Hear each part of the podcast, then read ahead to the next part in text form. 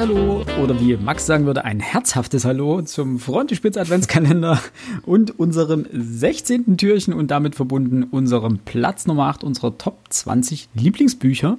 Mit dabei natürlich wieder meine beiden Liebsten mit Weihnachtswichtel, Alex und Max. Hi. Hallo. ist, der wird auch nicht alt. Hatten wir letztens gehabt. Okay. Nee, nee, nee. Ach, Freunde der Sonne. Ähm, wir kommen, wir, wir nähern uns langsam Platz 1. Mit großen Schritten eilen wir auf Weihnachten zu. Und heute fängt, glaube ich, der liebe Max an, weil er das letzte Mal geendet hat. Yes, Sir. Yes, Sir. Dann äh, beglücke uns mal mit deinem Platz Nummer 8. Mein Platz 8 ist Marcel Reich-Ranitzkis Mein Leben. Eine Autobiografie, die im Jahre 1999 erschienen ist ähm, für diejenigen von euch, die Marcel Reich-Ranitzky nicht kennen, bekommt einen Schulabschluss. Nein, Spaß. Ähm, er ist bekannt aus dem literarischen Quartett, aus, das er selbst mitgegründet hat und das er in die Primetime des deutschen Fernsehens gebracht hat. Und ähm, ist auch leider schon verstorben.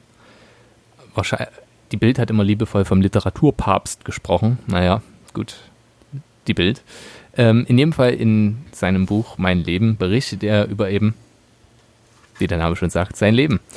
Und äh, kurz zusammengefasst Nein. können wir da Folgendes sagen. Nämlich, er wächst zumindest am Anfang in Polen auf, ähm, wechselt dann oder zieht dann nach Berlin mit zu einer anderen, ja doch Familie kann man sagen, damit ihm eine Art gymnasiale Bildung zuteil wird. Und will dort auch Abitur machen und die Nazis ergreifen die Macht, beziehungsweise ihnen wird die Macht in die Hand gelegt vom äh, deutschen Volk.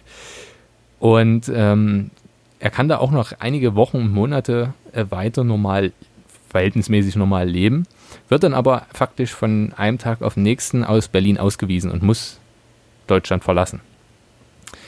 So dass er dann in Polen lebt ähm, und dort auch die deutsche Besatzung miterlebt. Später wird er als äh, polnischer Jude auch ins Warschauer Ghetto eingepfercht und ähm, schildert auch diese Zeit sehr eindringlich. Auch die Heirat mit seiner Frau Theophila, immer noch ein grandioser Name, wie ich finde, äh, die dort mhm. unter schwierigsten Umständen heiraten, schlicht und ergreifend, damit sie auch gerettet werden kann. Denn er hatte eine Stelle in diesem Ghetto, die es ihm, sagen wir mal, ermöglichte, nicht direkt zu den Ersten zu gehören, die umgebracht werden. Die beiden fliehen dann auch gemeinsam aus der ja, aus, aus dem Warschauer Ghetto und kommen bei einem, oh, wie drückt man das jetzt aus, bei einem sehr einfachen Menschen in Polen unter, der sie unter seinem Haus wohnen lässt. Und sie stehen das durch, bis sie von der Roten Armee befreit werden. Und dann baut er sich eigentlich ein Leben, will sich ein Leben in Polen aufbauen, zuerst. Da kommt es dann zu einigen Verwerfungen und er zieht in die BRD und dann beginnt sein unnachahmlicher, ja, ich sag mal doch, Höhenflug in der deutschen Literatur, die er maßgeblich, vor allem die Literaturkritik, maßgeblich mitgeprägt äh, hat. Und was mich an ihm immer so wahnsinnig beeindruckt, ist A, dieses, dieses Schicksal, das er durchmachen musste und ähm, sein, sein Verhältnis dazu. Denn nachdem man so ein El also so ein Leid, das einem die Deutschen angetan haben, haben, miterlebt hat, zu sagen, ich bin nicht wegen oder nicht wegen oder trotz der Deutschen zurückgekommen, sondern ausschließlich wegen der deutschen Literatur, ist schon ein Statement. Und hinzu kommt, dieser Mann hatte ein unendliches Wissen und unendliche Liebe für die deutsche Literatur übrig. Das liest man auch in diesem Buch in jeder zweiten Zeile.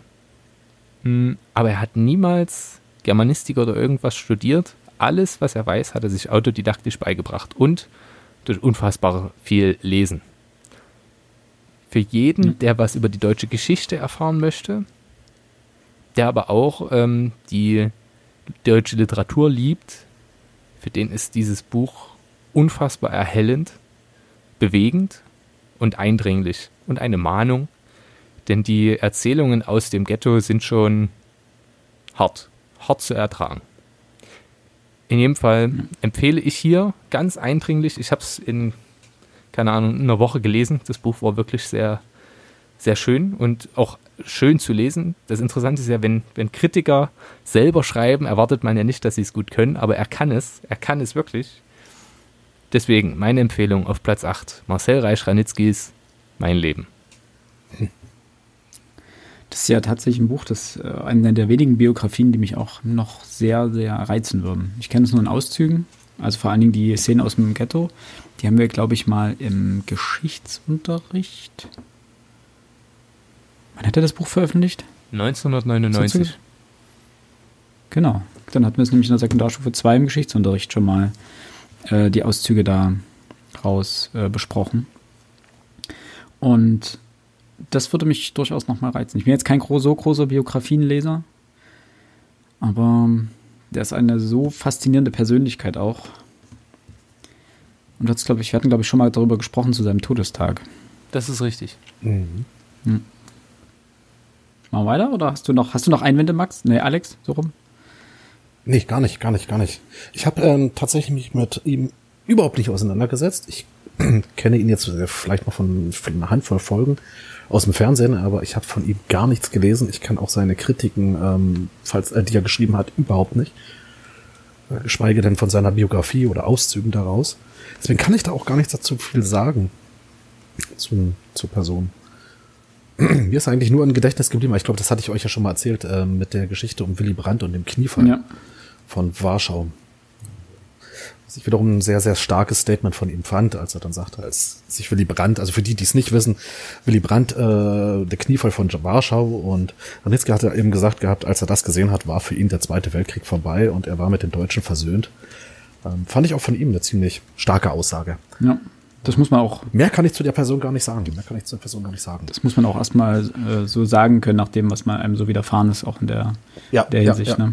Mit, dem, mit dem Wissen darum, was geschehen ist, ja, auf jeden Fall. Das stimmt. So, Alex, du oder ich? Äh, ist mir wurscht. Möchtest du? Soll Ene Miste? Ähm, na, dann mache ich wieder das Sandwich-Kind. Und du bildest dann den. Okay. Das Beste kommt ja wie immer zum Schluss. Eben. Und wir haben, Eben. wir wollen ja dann noch einen amerikanischen Autor hören. Der kommt dann aus. Überraschend. Kommt überhaupt noch ein nicht-amerikanischer Autor jetzt äh, bis Platz 1? Äh, tatsächlich, tatsächlich ja. Echt? Okay. Tatsächlich ja. Chapeau. Eine Autorin. Ich glaube, ich weiß auch schon wer. Ja. Äh, nicht nur eine. Okay. Ähm, Aber mehr, nee. Ne? ja, ja nee, doch. Alles. Nein. Oh. ähm, ich musste ja fairerweise zugeben, dass ich in der letzten Folge äh, einen kleinen Schreck bekommen habe als Max sagte, äh, Dürrenmatt kommt, dachte ich mir, nein, ein Platz vor mir oder hinter mir, je nachdem, aus welcher Perspektive man das sieht, aber in absteigender Richtung quasi ein Platz vor mir. Und ich dachte schon, nein, er wird jetzt nicht Romulus nehmen. Er nimmt nicht Romulus, äh, da kann ich Romulus nehmen. Sonst hätte ich nochmal sehr schnell umdisponieren müssen vielleicht. Wir wollen ja vielleicht keine Doppelung drin haben, aber ich, ich habe einen Dürrenmatt drin, nämlich, wie gesagt, Romulus den Großen. Wir haben schon mal im Podcast darüber gesprochen und zwar am 22. Juli 2019 äh, in unserem Kapitel 4, Boulevard oder Pädagogik. Ein Kaiser ruiniert sein Reich. Also wer sozusagen die Buchbesprechung dazu hören möchte, nochmal in vollem Umfang, der kann sich das gerne nochmal anhören. Ansonsten nur kurz dazu. Romulus der Große ist eine Komödie von Friedrich Dürrenmatt und die wurde 1949 auf uraufgeführt. Und letztendlich spielt sie eigentlich nur innerhalb von einem Tag, nämlich äh, vom Morgen des 15. bis zum Morgen des 16. März äh, 476. Und es geht um den äh, Kaiser Romulus, der in seiner Villa in Kampanien hockt und wartet, dass die Germanen ankommen und das, das römische Reich seinem Ende zuführen. Und dort sitzt er und äh, züchtet zufrieden Hühner und trinkt Spargelwein. Und das äh, ist quasi sein Leben und damit kommt er ganz gut klar. Und äh, die in der ganzen Komödie kommen immer wieder Bittsteller zu ihm in verschiedensten Formen, also ob das nun seine Frau ist oder römische Patrizier oder Kriegsminister oder wer auch immer, die ihn die ganze Zeit fragen, ob er denn nicht mal was tun möchte. Denn die Germanen stehen ja quasi vor der Tür und wollen äh, Rom platt machen. Und letztendlich sagt er die ganze Zeit, nö. Man wirft Romulus sehr schnell als Leser vor, und das machen auch die anderen ähm, Protagonisten des Stücks, einfach nur untätig zu sein und inkompetent. Dieses Gefühl erweckt er ja die ganze Zeit, bis er am Ende das Ganze ein bisschen auflöst und sagt, nein, ist, äh, ich, ich, möchte, dass dieses Reich, dieses römische Reich hat so viele grausame Dinge getan, ähm, es muss dem Untergang zugeführt werden, es muss untergehen. Und die effektivste Methode, das zu tun, ist nichts zu tun. Und das hat mich irgendwie so sehr beeindruckt, also diese Art und Weise, dieses, dieser Fatalismus letztendlich auch ein bisschen. Ähm, das, also wie Dürrenmatt das Ganze auch inszeniert, es hat mich wahnsinnig beeindruckt. Also die, dieses Erkennen, dass die, die, das, eigene, das eigene Land oder in dem Fall das eigene Reich äh, so durch und durch ähm, schlecht ist, beziehungsweise korrumpiert ist und grausam ist, dass es untergehen muss, einfach, dass es an der Zeit ist und dass es besser ist, für die Welt unterzugehen. Und dann die Idee dahinter, wie man das am besten bewerkstelligen kann. Und er unterminiert er es nicht, nicht aktiv, also er fängt nicht an, das Ganze zu sabotieren oder irgendwie aktiv etwas dagegen zu tun, sondern er tut einfach nichts. Weil er weiß, das ist die effektivste Art und Weise, dieses Reich untergehen zu lassen. Und das Ganze inszeniert Dürrenmatt mit unglaublich viel Wortwitz. Ich sage nur die beiden Kämmerer, Phosphoridos und Sulfurides. Sind einfach, sind einfach so tolle Namen auch da drin. Also auch sein Innenminister Tullius Rotundus sind einfach äh, wunderbar, äh, wunderbare Namen, die denen gegeben werden. Und ähm, wie war das doch der, der Attentäter, der sich dann unter dem Schemel versteckt oder sowas? Ja, da sind ja bestimmt ist, fünf äh, Attentäter, die ihn eigentlich alle abmurksen wollen. Und er während dieser Gespräche fällt ihm auf, ach, was machen Sie denn hier? genau, und ich glaube, der, der kommt ja unter dem Schemel hervorgekrochen oder sowas. Und sie trauen sich dann auch nicht, ihn umzubringen, ja. Das hat mich sehr, sehr beeindruckt. Und das hatte ich auch so nicht erwartet. Das war das erste Mal, dass, wir das, dass ich das gelesen hatte in, der, äh, in unserer Buchbesprechung. Ähm, von Dürrenmatt vorher eben Physiker oder Besuch der alten Dame oder der Richter und, der, der Richter und sein Henker gelesen. Aber ähm, Romulus der Große nicht. Und ich war wirklich sehr, sehr schwer beeindruckt von, diesem, von dieser Komödie. Gern geschehen, Philipp. Gerne. Irgendwie bei Dürrenmatt ist für. Danke. Props Dürrenmatt ist bei für, für, für alle was dabei. Ne? Ähm, mir hatte von Dürrenmatt die Physiker am besten gefallen, weil mir dort der Humor irgendwie am ehesten zu, zuträglich war. Sind auch super. Also die Physiker sind ja. ähnlich gut, aber ja, Dürren, Dürrenmatt war halt, glaube ich, das ist so, so als Boulevardtheaterschreiber, könnte man ihn jetzt, ohne ihn damit äh, gering setzen zu wollen, beschreiben. Da haben wir ja drüber diskutiert, deswegen heißt die Folge ja Boulevard oder Pädagogik. Was, was, naja. Der, der, wusste schon, der wusste schon, was er zu schreiben hat. Genau, ja. ist es eher für die breite Masse was, die einfach belustigt werden sollte, oder hat es mehr Tiefgang und wirkt ja, pädagogisch? Ja. Also das. Das stimmt. Genau, mein Platz Nummer 8, Romulus der Große von Friedrich Dürrenmatt. Gut, dann bin ich echt dran. Mhm. Ähm, Interessante Mischung heute. Der Max hatte ja eine Autobiografie vorgestellt. Der Philipp im aller, aller erweitersten Sinne eine Pseudobiografie, wenn man das so möchte. Ähm, und ich habe tatsächlich eine Biografie mitgebracht heute. Oh, sehr gut. Eine Biografie allerdings in Romanform, weswegen ich da nach wie vor von mir behaupten kann, dass ich hier keine Sachbücher habe. Ähm, Thomas E. Geddes, der Gefangene von Alcatraz. Ja. Der Untertitel Sehet die Vögel unter dem Himmel ähm, für mich so das Kleinod äh, in meinen Top 20. Für mich das teuerste, teuerste gebrauchte Buch, was ich jemals gekauft habe, weil es seit Jahren oder Jahrzehnten schon nicht mehr aufgelegt wird. Ähm, zur Handlung vielleicht bloß eine Sache. Es handelt oder es beschreibt eigentlich das Leben von Robert Stroud. Robert Stroud, ähm, Amerikaner, ähm, der wegen Mordes ins Gefängnis kam äh, im Gefängnis noch einen Mord begangen und deswegen in Einzelhaft ähm, verbracht wurde. Ähm, er hält bis heute den Rekord für die längste Einzelhaft in der amerikanischen Geschichte. Er saß insgesamt 54 Jahre in Haft und ich musste nochmal nachgucken, davon 46 Jahre in Einzelhaft. Das hat ähm, vor ihm und nach ihm kein anderer Gefangener geschafft. Das Besondere an ihm ist aber, dass er sich ein sehr ungewöhnliches Hobby im Gefängnis äh, zugelegt hat. Er fand auf dem Hof Spatzen und die Gefängnisleitung hat gemerkt, oh Mann, als äh, wenn er sich um die Vögel kümmert, ist er relativ ruhig. Also hat man ihm zwei Kanarienvögel geschenkt, nichts ahnend, dass es sich dabei um Männlein und Weiblein handelte.